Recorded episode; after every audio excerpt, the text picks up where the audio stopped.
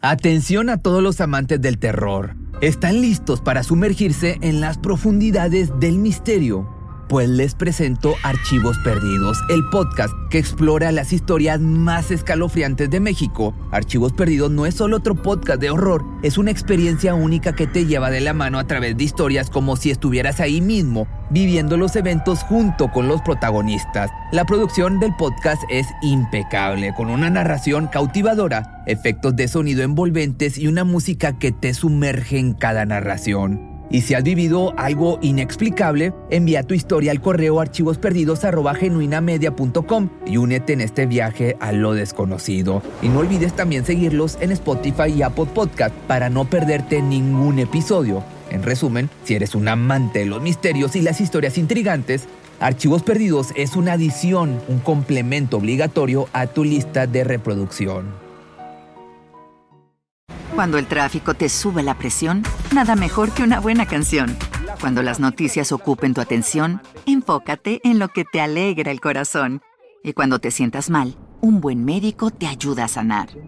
Sabemos que mantener tu salud es tu prioridad, también es la nuestra en Kaiser Permanente, donde trabajamos juntos para cuidar de todo lo que tú eres. Kaiser Permanente, para todo lo que tú eres. Kaiser Foundation Health Plan of the Mid-Atlantic Stay Inc., 2101 East Jefferson Street, Rockville, Maryland 20852. No cabe duda que los monstruos son reales. Desgraciadamente no son como solemos imaginarlos, con un sinfín de dientes, rostros deformados o cantidades exageradas de extremidades. No, los verdaderos monstruos tienen la apariencia de una persona normal. Puede ser cualquiera y pueden estar en este momento preparándose para llevar a cabo algo difícil de describir.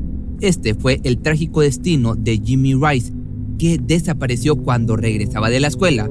Por desgracia, en el camino se encontró con uno de estos seres de pesadilla.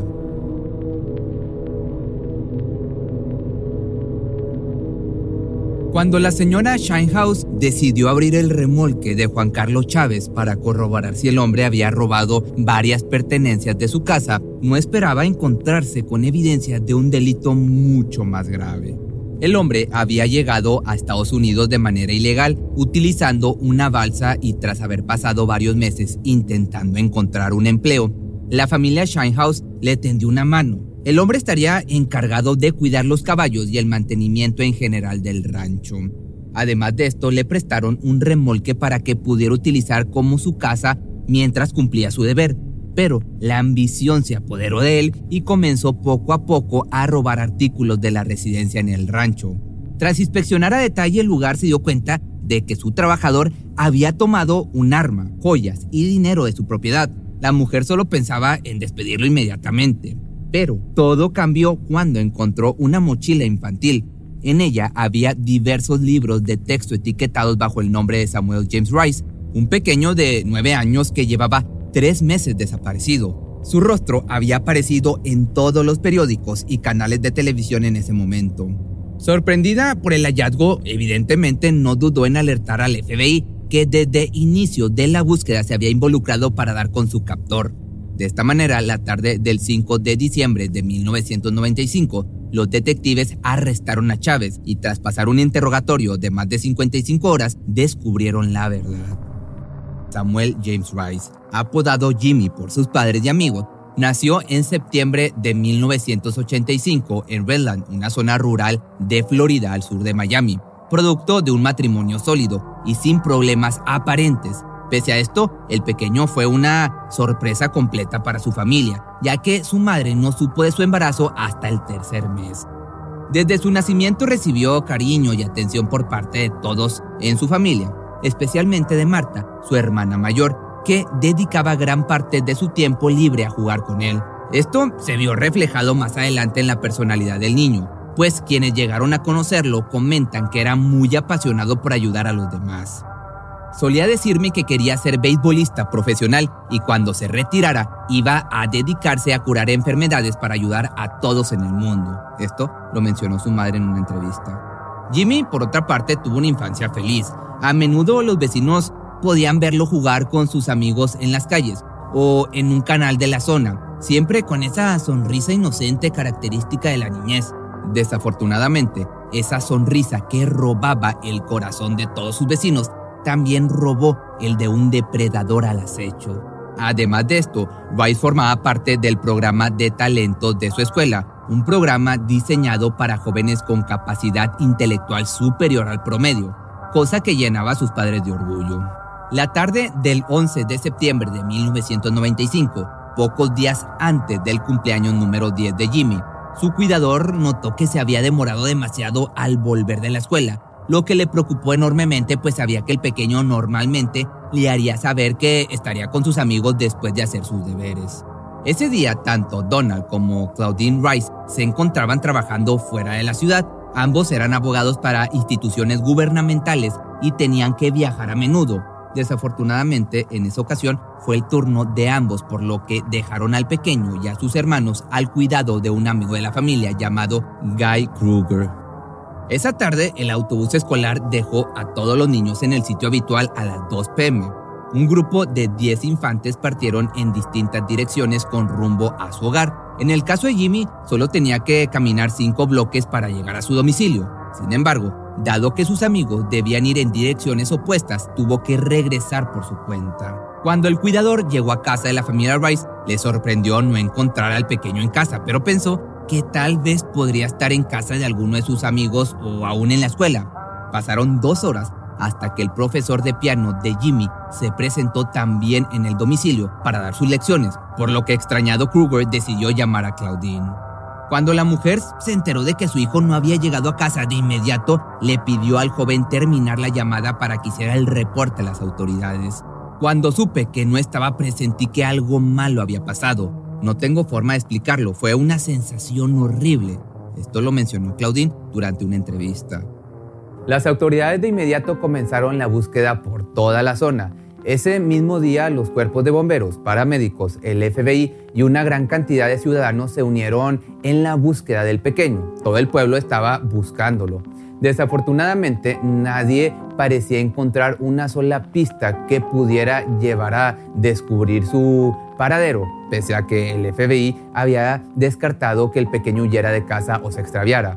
No tenían indicios para sospechar que alguien pudiera haberle hecho daño. Después de 36 horas de búsqueda, el equipo había incrementado considerablemente. El ayuntamiento no dudó en utilizar todos los recursos posibles desde helicópteros hasta un equipo de cinco perros de raza pastor alemán entrenados para detectar explosivos. Además de esto, las personas cercanas a la familia fueron puestas bajo el detector de mentiras con la esperanza de que alguno de ellos tuviera información adicional, pero todos demostraron haber dicho la verdad durante los interrogatorios. Sumado a esto, la familia puso una recompensa de 25 mil dólares por cualquier pista que ayudara en el caso. Los detectives recibieron cerca de 500 llamadas anónimas, pero ninguna fue concluyente lamentablemente. De la misma forma, todos estos esfuerzos sirvieron poco para esclarecer la desaparición. Pasaron poco más de tres meses para que pudiera haber un avance significativo, y este llegó, pues sí, de la mano de Susan Shinehouse, que en ocasiones anteriores había emitido reportes por varios artículos que desaparecieron de su hogar. Susan contactó a una vidente para que le ayudara a rastrear al responsable. Fue así como esta persona le aseguró que sus pertenencias aún se encontraban dentro del remolque de uno de sus trabajadores, ya que tenía como empleados a más de cinco ayudantes. Cuando la mujer abrió el remolque de su trabajador encontró de inmediato las cosas que habían desaparecido de su casa, especialmente el arma, pero mientras recorría el lugar con la mirada no pudo evitar posar sus ojos en una mochila infantil. Al revisarla a detalle se dio cuenta de que pertenecía al pequeño Jimmy, así que de inmediato contactó al FBI para reportar el hallazgo. Las autoridades llegaron en poco tiempo a la propiedad y revisaron el contenido del remolque en busca de más evidencias, pero solo tuvieron que esperar un par de horas para que Chávez llegara al lugar para llevarlo a la sala de interrogatorios. A su llegada fue arrestado por una gran cantidad de agentes sin oponer resistencia. Durante el interrogatorio, Juan relató distintas versiones sobre el por qué tenía posesión de las pertenencias del niño, pero no logró convencer a los detectives quienes lo forzaron a corroborar todas y cada una de las historias que contó. Finalmente, tras 55 horas dando información falsa, cedió ante la presión. No obstante, Chávez tenía una sola petición antes de revelar la verdad, quería que su condena incluyera obligatoriamente la pena capital. Esto obviamente sorprendió a los agentes dado que ese tipo de pena era común en crímenes o en cosas brutales, por lo que concluyeron que algo terrible había pasado con el pequeño. Tras asegurarle que no tenían facultades para negociar este tipo de condenas, los detectives escucharon horrorizados la verdadera historia. El 11 de septiembre de 1995, Juan conducía de regreso al rancho tras haber comprado herramientas necesarias para el cuidado de los caballos. Durante su trayecto vio como un grupo de niños jugaban con agua proveniente de un canal. En ese momento algo se encendió dentro de él tras ver a los pequeños en ropa interior. Esta imagen se quedó grabada en su cabeza durante todo el trayecto y comenzó a fantasear con la idea de raptar a un infante. Tras recorrer un par de kilómetros, todo parecía alinearse con sus deseos, ya que encontró a Jimmy Rice caminando por la acera sin compañía. El hombre no dudó en acercarse al pequeño, que no tuvo oportunidad alguna de gritar o defenderse, ya que su agresor puso un revólver contra su pecho. Muerto de miedo, el pequeño se quedó completamente paralizado. Chávez aprovechó este momento para tomarlo por la camisa, forzándolo a entrar en su auto.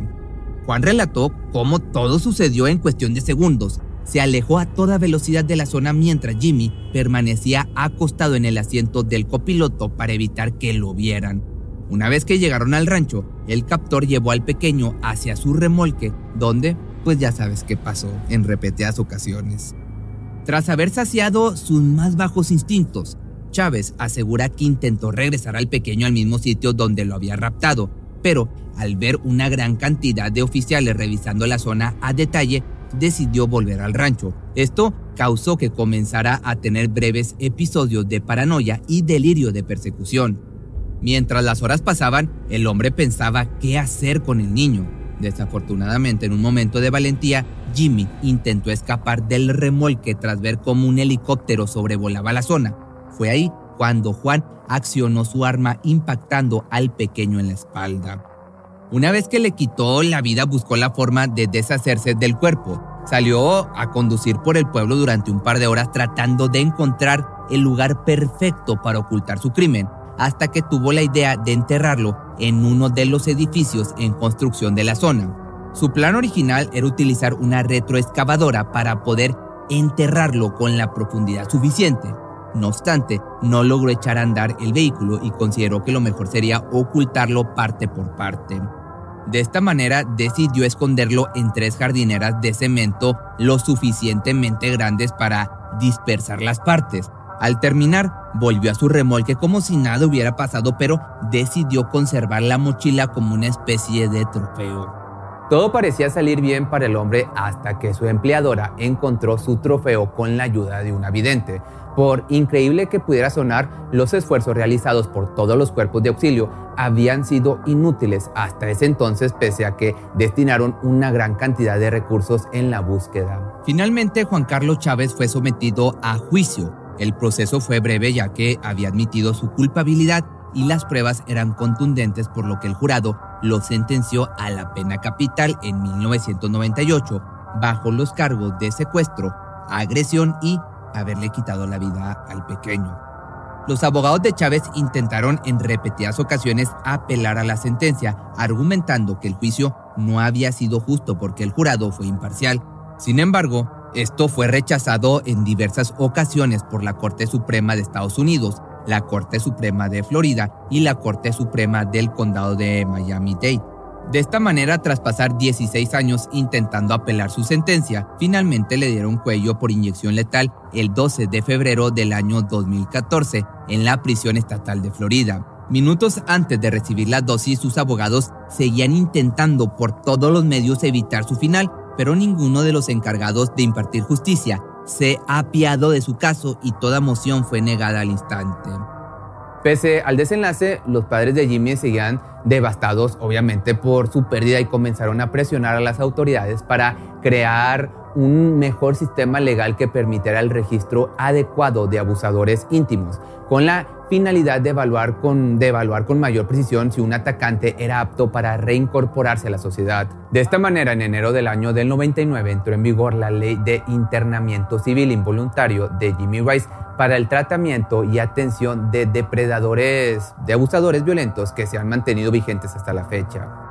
Pero si te gustó este video, no olvides seguirme en mi nueva página de Facebook que me encuentras como Pepe Misterio MX y también hay un nuevo canal que me encuentras como Pepe Misterio Media. Ahí comparto la narración con otro chico, pero chécalo y yo sé que te va a gustar. Cuando el tráfico te sube la presión, nada mejor que una buena canción. Cuando las noticias ocupen tu atención, enfócate en lo que te alegra el corazón. Y cuando te sientas mal, un buen médico te ayuda a sanar. Sabemos que mantener tu salud es tu prioridad, también es la nuestra en Kaiser Permanente, donde trabajamos juntos para cuidar de todo lo que tú eres. Kaiser Permanente, para todo lo que tú eres. Kaiser Foundation Health Plan of the Mid-Atlantic Stay Inc., 2101 East Jefferson Street, Rockville, Maryland, 20852. ¿No se merece tu familia lo mejor? Entonces, ¿por qué no los mejores huevos? Ahora, Egglands Best están disponibles en deliciosas opciones. Huevos clásicos, de gallina libre de jaula y orgánicos de Egglands, que ofrecen un sabor más delicioso y fresco de granja que le encantará a tu familia. En comparación con los huevos ordinarios, Egglands Best contiene la mejor nutrición como 6 veces más vitamina D, 10 veces más vitamina E y el doble de omega 3 y B12. Solo Egglands Best. Mejor sabor, mejor nutrición, mejores huevos. Visita egglandsbest.com para más información.